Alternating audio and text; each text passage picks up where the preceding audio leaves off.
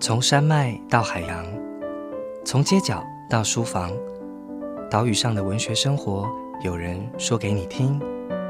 台文基地台把文学圈起来。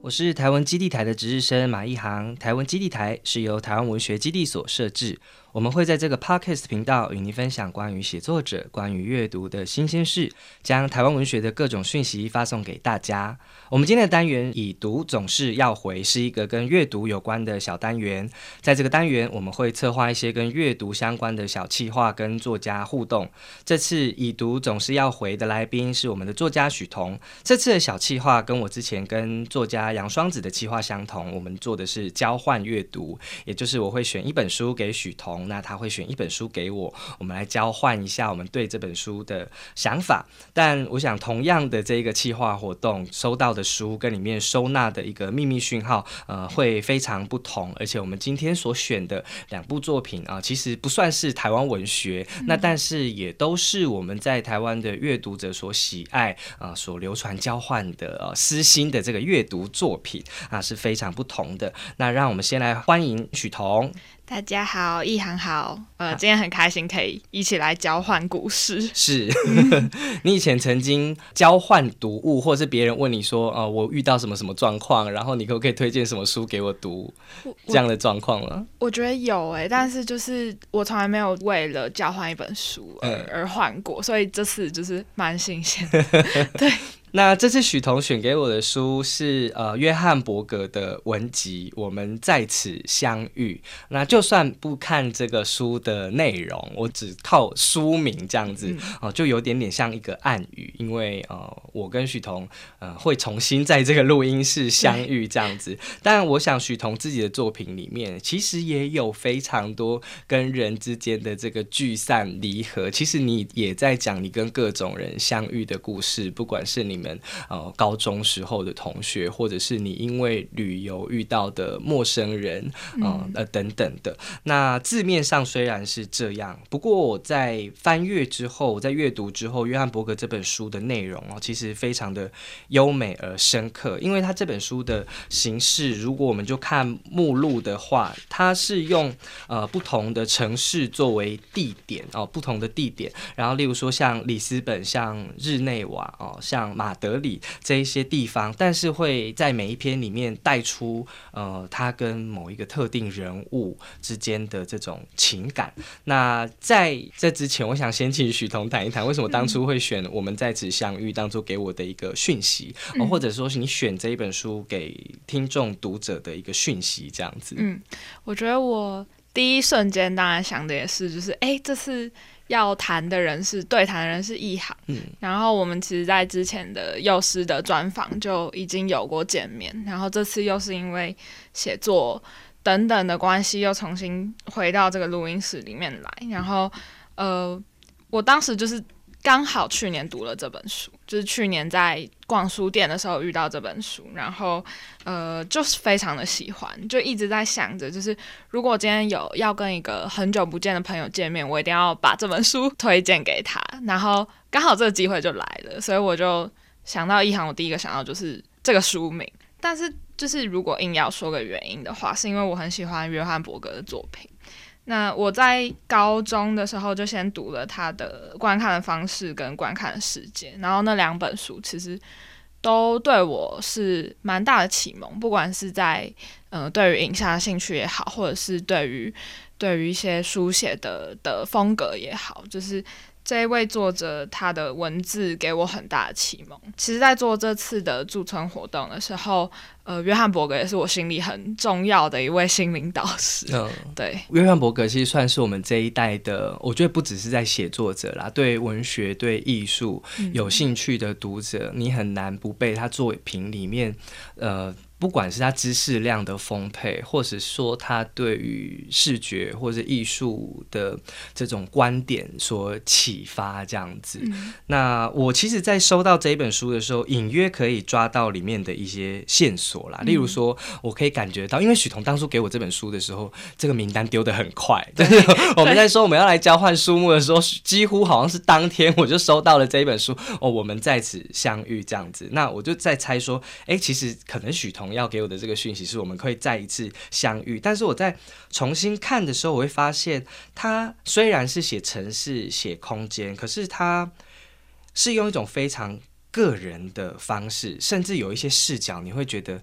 啊新颖、新奇，所以甚至是为什么你会这样子来看这个地方，来组合或者是说召唤某一些跟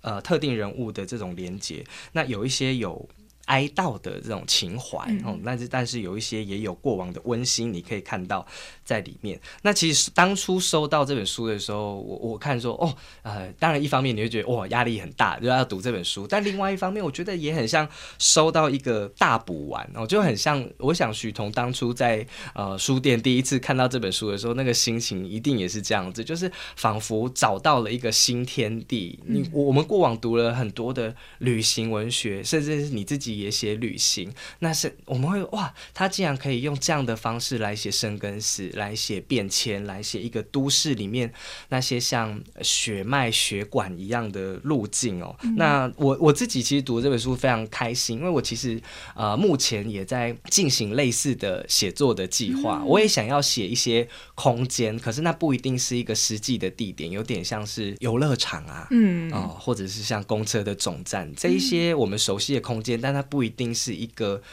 具体的一个范围，或者说某一个特定的城市，而是在这一些空间里面，它会产生一些游移的感受。那我觉得在这本书里面，不止写城市，也写人，这种沟通，它其实是重新找到了一种建筑一个地方的方式，对不对？嗯，许彤自己在呃这本书里面有没有特别喜欢的篇章？嗯，我最喜欢的就是第一篇在写里斯本，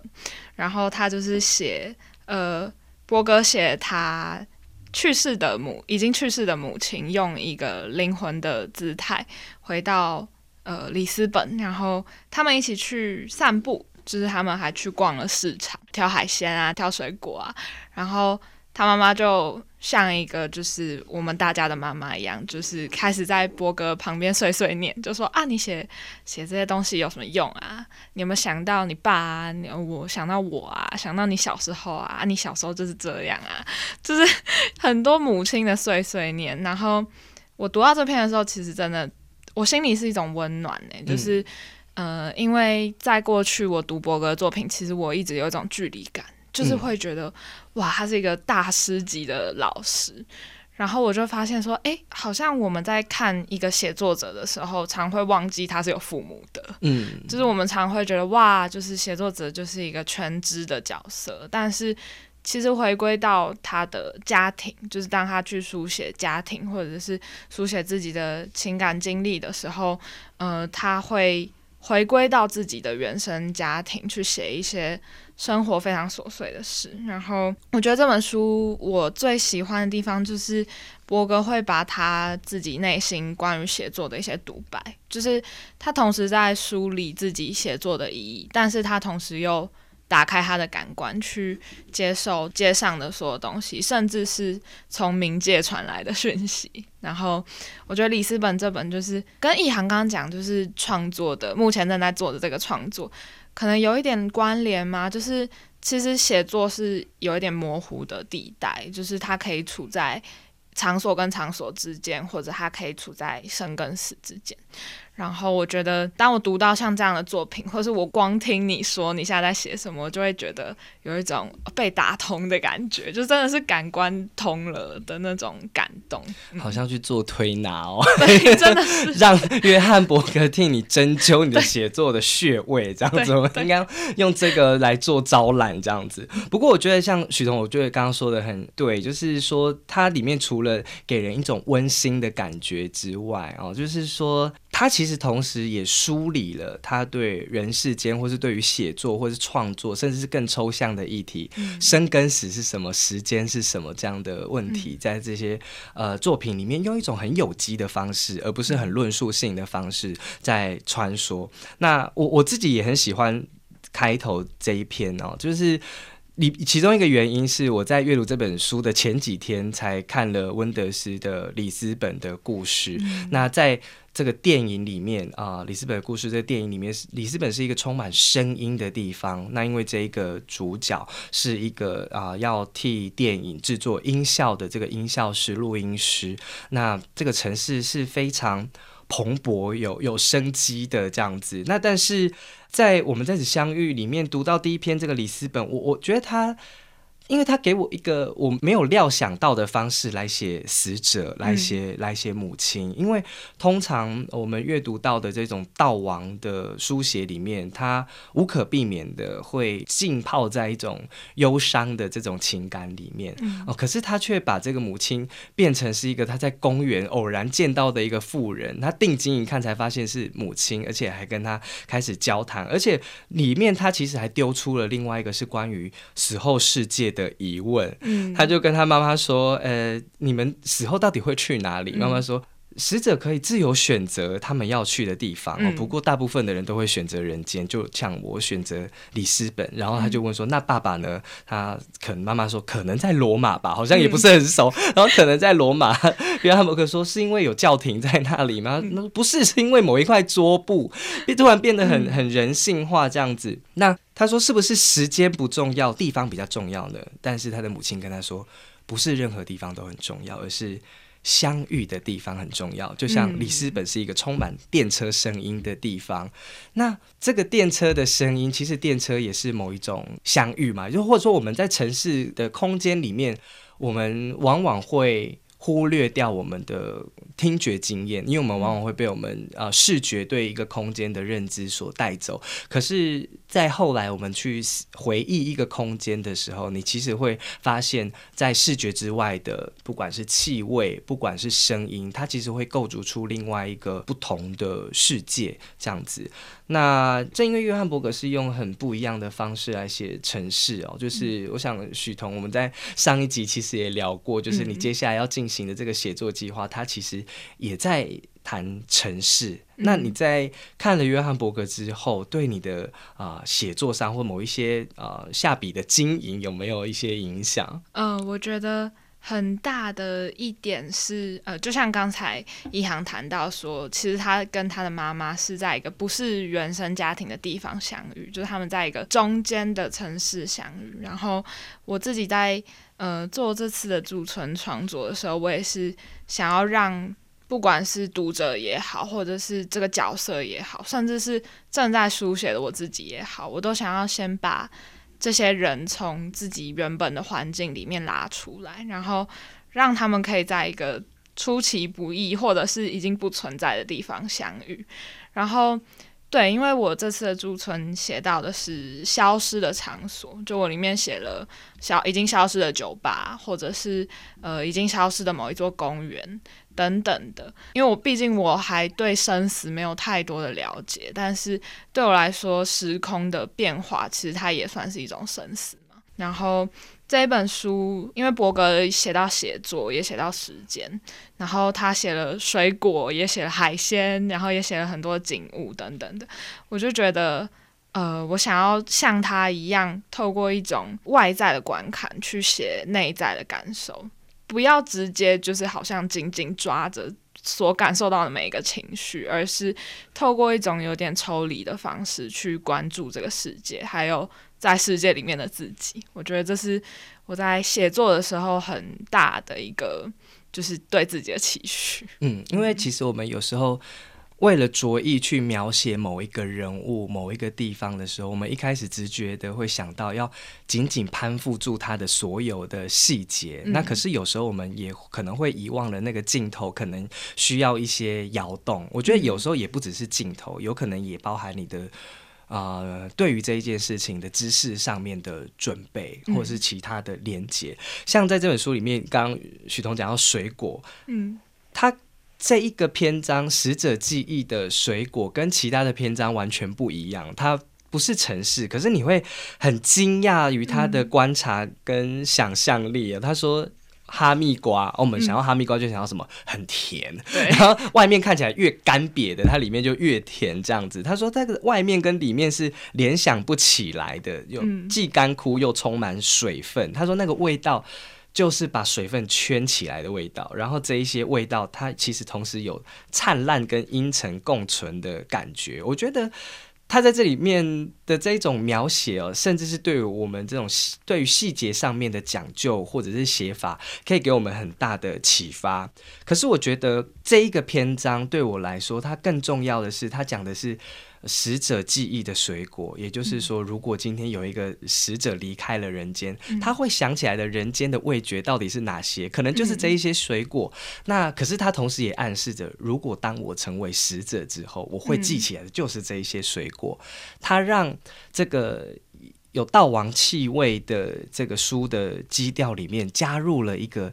也哀悼，或者是预想自己的死亡存在，可是他并不直接在讲说他对死亡的畏惧，而是人间到底存有什么样的变化。那我觉得其实城市也有一种魔力，耶，就是城市，我们或者说我们写地方的时候，它其实有很多的那个夹层，嗯，死死生生。那我们在追忆一个人的时候，如果人不见了，可是城市有时候往往还在，对，嗯，那。我们可以借由这个城市，把关于逝者或是已经见不到的人的记忆，把它偷偷塞在里面。它一方面既是消逝的，可是对于写作者来说，它有可能做出一些生产。嗯嗯嗯嗯，我觉得水果这个意象就是。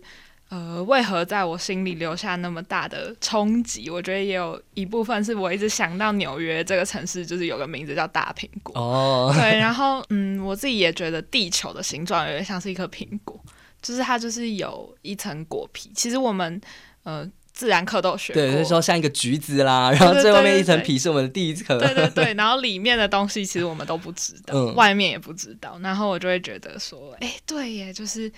就是我们当我们看的只是一个水果的时候，我们看的往往是它的表面。但是当你去想到它那个色泽、气味，或者是甚至它切开的声音，就是会呃跟自己的记忆原来是那么有关联的。就比方说，你切一颗苹果，你可能就会想到哦，生病的时候妈妈曾经帮我切过一颗苹果等等的。其实我自己在书写的过程中，也常常是就是。关注到一个很小的事物，然后去想起那个事物跟我过去的连接。对，那在你的记忆里面，你觉得这一种呃最特殊，你会先想到什么样的水果？水果，我想到的是西瓜。西瓜有夏天的感觉，对，有夏天的感觉。然后，因为我很喜欢看日剧。然后，呃，日本他们都会出每年都会出夏季的连续剧，就是每年夏天大概都有一个故事差不多的 的夏季连续剧。然后我就记得每一个每一年的夏夏日的连续剧里面都会有打西瓜的游戏。如果没有打西瓜，就不算夏天了。对 对，就不是就不是日本的夏季连续剧。然后，呃，就我就觉得那个西瓜非常有趣，因为，嗯。尽管说我们每次谈的恋爱故事都有点不一样，但是它一定会有一个打西瓜的的片段在里面。然后那个西瓜好像，就我觉得西瓜好可怜哦，他每次都被 都变为做恋爱当中的牺牲者。对对对，然后大家都要去殴打他，但是他其实见证过很多不同的恋情，就是。当我们回想到西瓜这个水果，我们会想到哦，好比说台湾的师大，师大也有一个送西瓜的活动哦，对，就是男女互送西瓜，就是好像西瓜是一个很很热情，然后很夏天的象征，但是它其实是一种很清淡的水果，哎，就是在我的印象之中，然后甚至它被剖开的样子。看起来有点血腥，因为它的果肉是红色的，就看起来很像是就是一个血肉模糊的肚子。就其实我有时候会有点害怕那个西瓜被打开的那个模样，所以我的印象里面就是最印象深刻的大概就是西瓜吧。对对，但是我们就可以想象说，如果是约翰伯格附身在我的身体里面，他会怎么样一个使者的记忆来回想这个西瓜本身所，就如你所说的他。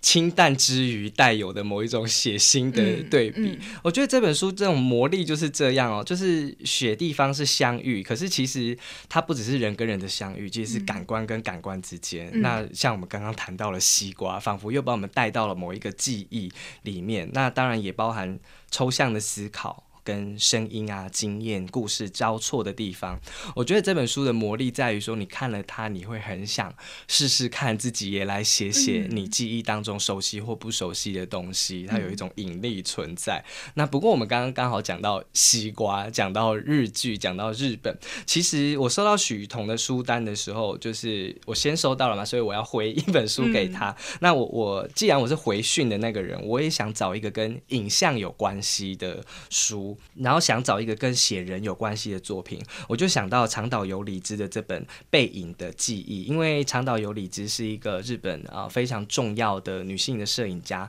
她大概四十几岁这样子，跟我大概大我七八岁。那我从前在读这本书的时候，在读《背影的记忆》这本书的时候，其实是有一种像是读家族散文的方式，嗯，但是后来我想，哎，既然她是一个摄影家。他到底拍过什么样的影像？我就去找，然后结果发现他二十岁的时候就拍了一个很很厉害的作品，就是说他找他的爸爸妈妈、弟弟，就是在家里面拍非常日常生活景象，但是全部都没穿衣服啊。这是他二十岁的时候，就是让他轰动整个摄影界跟艺术界的一个创作的计划哦。可是，在这个过程里面发。反而是说，他的爸爸妈妈因为过去年轻的时候有表演的经验，然后所以比较自在一点。反而最尴尬的是他的弟弟。那我觉得这并不只是一个，就是说他选择了一个很前卫的方式来执行家庭摄影，而是他，我觉得他很直接触及了摄影的一些本质，包含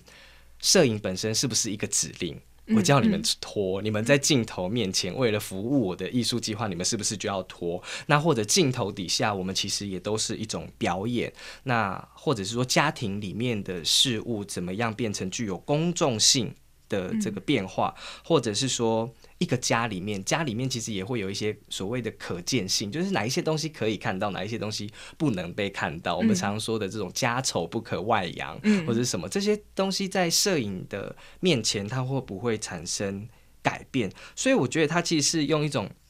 蛮强力的方式，包含我们说家族照也是一种记录嘛，对不对？但记录之后，其实。影像里面的东西被定格，那如果他的家人今天回头再看，我们会先留意到什么？哎，大家都变胖了，我们的体格已经不若以前年轻了。哦，他反而见证了某一段时间的流逝。哦，这一些东西在他的这个影像计划里面，呃，本身具有这样的力道。可是如果把它跟《背影的记忆》这本书里面连接起来的时候，哎，你其实也会联想到某一些关于散文的展露，关于散文的裸露，或是关于所谓的这种家丑或自身的内在私密产生的一些。尖刺带来的感受，我想许彤的创作里面也并不避讳去啊重新看到自己生命里面的尖刺。那你在读长岛有理智的时候，你有没有比较有共鸣的地方？呃，我觉得这本书我没在夸张，就是 这几个月呃读了蛮多，就是女性女性书写者写的东西，然后我觉得背影的记忆真的就是。很多篇都让我有起鸡皮疙瘩感觉，然后我觉得这个前提是因为呃，最近有一部刚上映的片是前田家，然后前田家他是一个就是也是一位男性的日本摄影师，然后他让他的角色呃他的家人做角色扮演，就是他们全家每一张照片都是全家福，但是他们会扮演，比如说在灵堂。假装某个人死掉，或者是他们全家是消防队员等等的，那其实跟长岛有理智刚才就是全家一起拍全裸照片，我觉得它其实也是一种对照。就是呃，我在看前田家的时候，其实常会感到一种无机，就是好像那些爸爸妈妈都剥除了爸爸妈妈的角色，就变成他们只是这个扮演游戏里面的其中一个棋子。但是长岛有理之。他会从跟他有肌肤接触的这种很细微的角度去写他的父母，就比方说，呃，我印象很深，他呃，其中一篇写到就是他的爸爸还是他的啊，写到他的哥哥啦，就是他家里有一位就是算是兄长，叫做真哥。对对对，真哥那一篇我就非常的有感，就是他讲到说，他跟真哥有一次出去看电影，然后在电影院有一瞬间那。一点点的瞬间，他觉得好像自己跟真哥是平起平坐的，就是他好像是真哥的朋友，而不是家里的晚辈。但是当走出电影院，他想要跟真哥开点玩笑的时候，就是讲了一句有点冒犯的话，然后真哥就马上摆起大家长的架子，说：“你小孩子怎么可以这样讲话？”然后我觉得。就是类似这样子很小很小的童年的片刻，其实可以看到很多长岛有理智在面对家人的一些爱与恨的那个情感的交杂。然后我自己很有感的一点是，常常我也会觉得啊，如果我的家人不是我的家人就好了。就是怎么说呢？我跟我爸，他跟我的兴趣非常像，就是我们都喜欢音乐，喜欢喜欢文学。但是当我们讨论文学的时候，我们常常会陷入一种说教，就是爸爸在说啊，你看你就是要好好念书，你才写的跟他一样好。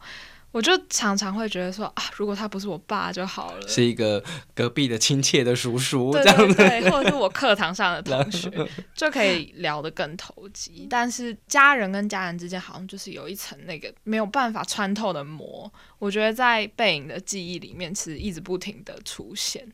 对，这这是就是让我一直起鸡皮疙瘩的部分。嗯嗯，因为我觉得他在描写这一些啊人际状况的时候，一方面他的注意力，我有时候会很惊叹于他对于这种小时候的记忆的这种细节，就是怎么可能记得了那么多东西？可是他在剖析这些记忆的时候，他又不只只是把它展露出来而已，他其实是用一种非常坦诚的方式在回头看自己。因为我觉得像里面。瓜牛的眼泪那一篇我很很喜欢，因为他要讲的是是一个他。在成年之后，他也有一个舞蹈的发表会，他突然觉得很脆弱，然后回想到自己曾经在幼稚园里面适应不良的那个自己。他里面写到那个联络部，那老师有时候会跟他的妈妈说：“嗯，你不能用一个教小孩的方式来教他，不然他在学校里面都是整天塞奶啊等等。”这个联络部看起来是一个从两个不一样的角度来看自己的大人哦，这是个联络部，可是其实。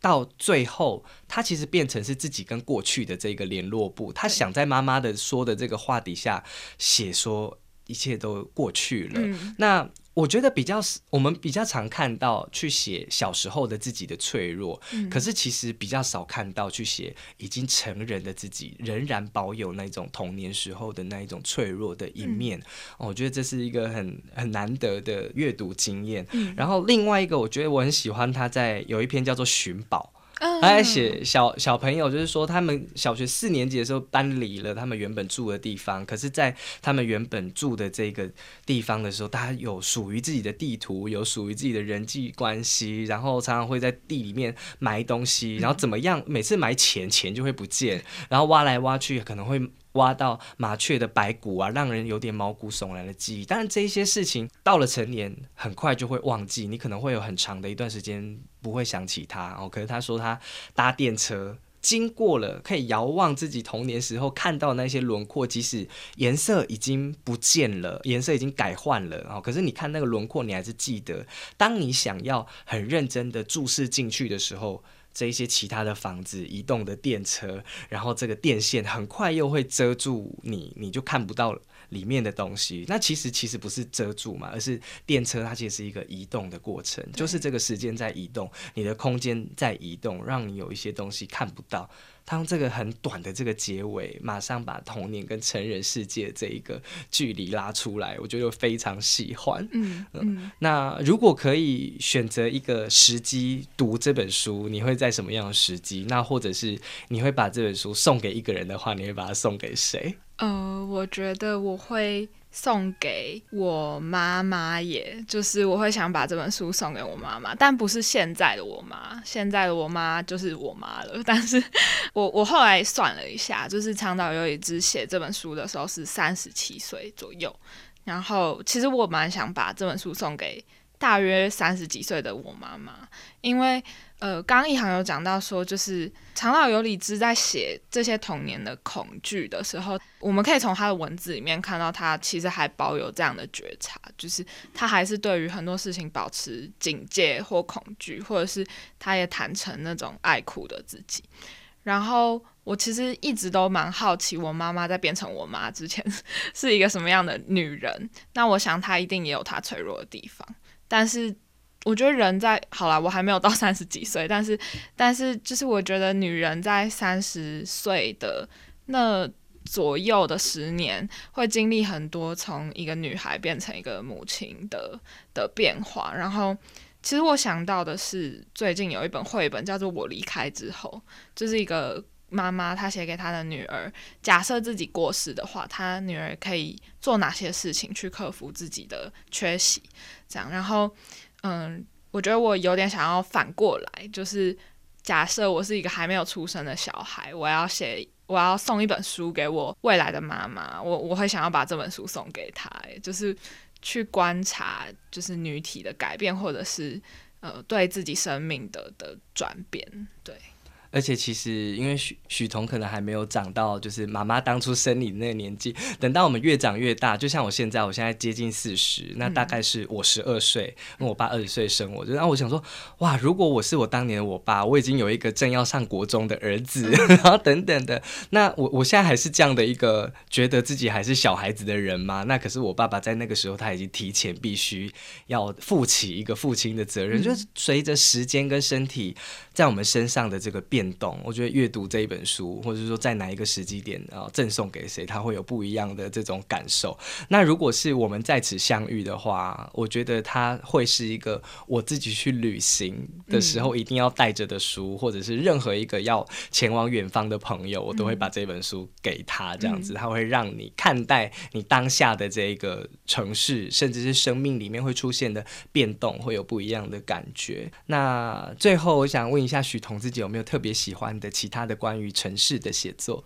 我觉得我最喜欢的真的是最近很红的那个《天桥上的魔术师》。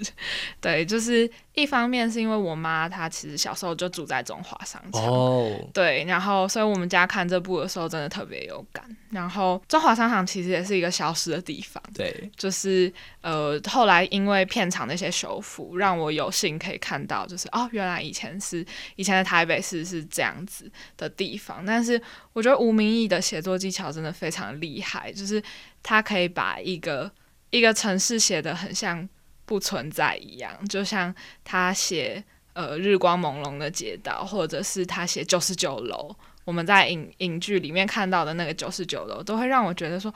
哇，就是原来你在台北，可是你可以感觉这么不像是在台北，就是好像一瞬间可以脱离很多那些家庭的家庭的束缚，或者是对于未来的一些害怕，然后提升到一个全新的层次。然后除了天桥的话，我觉得。最近我最喜欢的是陈柏言的小说，哎，就是《温州街上有什么》。哦，对对，我我本来也想要 再聊这一本，因为刚刚你讲到已经消失的地方的时候，我觉得柏言的《温州街上有什么》其实就是超级，就是特别是我呃，因为我现在读台大的关系，所以我活动的范围其实就是温州街。我我自己也是每天都是泡在温州街的咖啡店，所以当我读那本小说的时候，我真的是。心里有一种非常非常奇妙的感觉，就觉得说哇，原来我自己每天生活的地方有那么多的人，那么多不同的的生命在在那边交交叉。对，嗯，我自己特别喜欢的是他写的日系快剪，因为日系快剪的最后其实是写新生南路的。地下道就是我们每次新生，就是你一进去，你就会不知道我到底要从哪一个出口出来的地下道。可是那个地下道在这一篇作品里面，它变成像是一个洞穴。那地下道其实你没有办法分辨哪一个地方是出口或者是入口。其实生命或我们的身体，然后在这一篇小说里面，我觉得有蛮有趣的这个对应。那回到刚刚许彤讲天桥上的魔术师，我们要让一个地方呃非常写实的重新再现，让它从不再写。成存在，相较之下是比较容易的事情。就是曾经存在过，你又要把它写的好像在，又好像不在。我觉得那个才是文学的那种魔力。这个魔术师其实也是吴明义自己本身。我觉得，那当然很高兴哦，可以在这个单元。虽然我们今天谈的这两本书，严格来讲可能不算是台湾文学的作品哦，可是我们也提到了我们自己喜欢的城市的书写，那然后也对应到我们对于写作上面的想象哦。那跟许彤聊城市，聊到记忆，我想大家应该也有自己的私房记忆书单，那也很期待大家可以用自己的方式把这些作品跟我们所在的地方哦重新相遇哦，让呃台文基地台台湾文学基地把文学重新圈起来哦。所以，我们今天这个已读总是要回的单元，哎，就在这里告一段落。那当然，我们就期待的这一些关于城市、关于家庭的、关于身体的记忆哦，走到其他的地方。那我们之后在其他的的地方重新相遇啊！谢谢许彤，谢谢一航，也期待跟你再次相遇。好的，谢谢。